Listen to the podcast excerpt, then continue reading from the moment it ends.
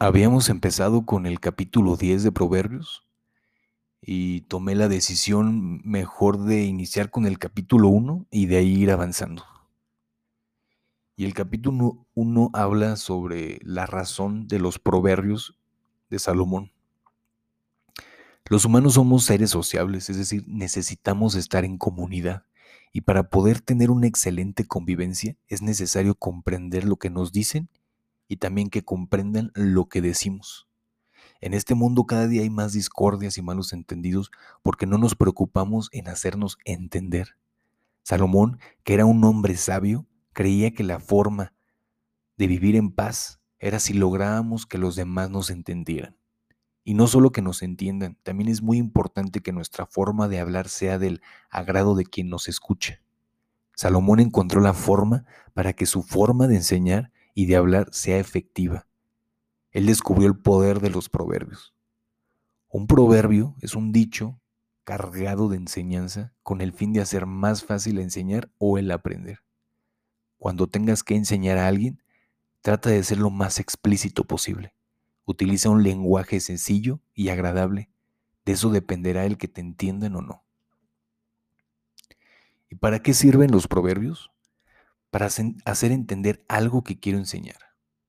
En el versículo 2 se menciona para entender sabiduría y doctrina. Muchas personas no hacen lo que les pedimos sencillamente porque no entienden lo que estamos hablando. Para dar o entender razones. En el versículo 2 también se menciona para conocer razones prudentes. Cuando nos explican con razones lo que hay que hacer, nos es más fácil entender y obedecer.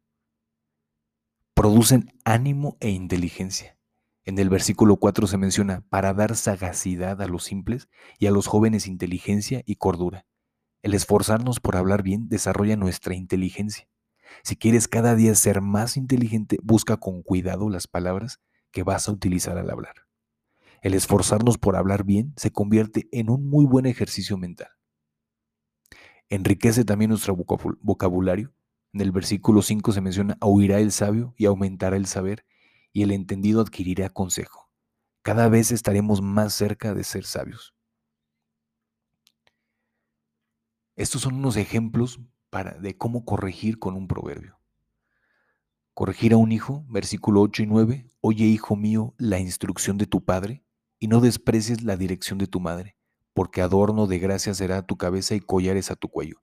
Nuestro llamado de atención puede sonar como algo maravilloso o puede ser como un estruendo que se produce al explotar una bomba. Dando razones de nuestra corrección, versículo 15 y 16, Hijo mío, no andes en camino con ellos, aparta tu pie de sus veredas. Más que prohibir hacer algo es dar razones por las cuales es necesario que no lo hagan. La única forma de llegar a tener sabiduría para hablar de manera no solo elocuente, sino agradable es con la ayuda de Jehová. Versículo 7. El principio de la sabiduría es el temor de Jehová.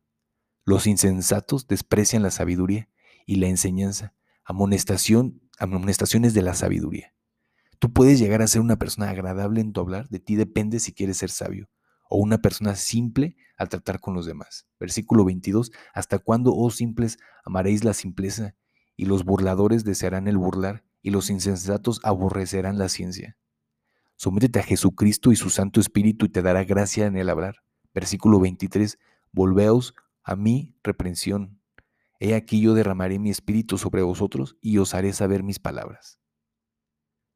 La mejor forma para que alguien nos entienda es a través del hablar. De nuestra forma de hablar dependerá nuestro éxito o nuestro fracaso.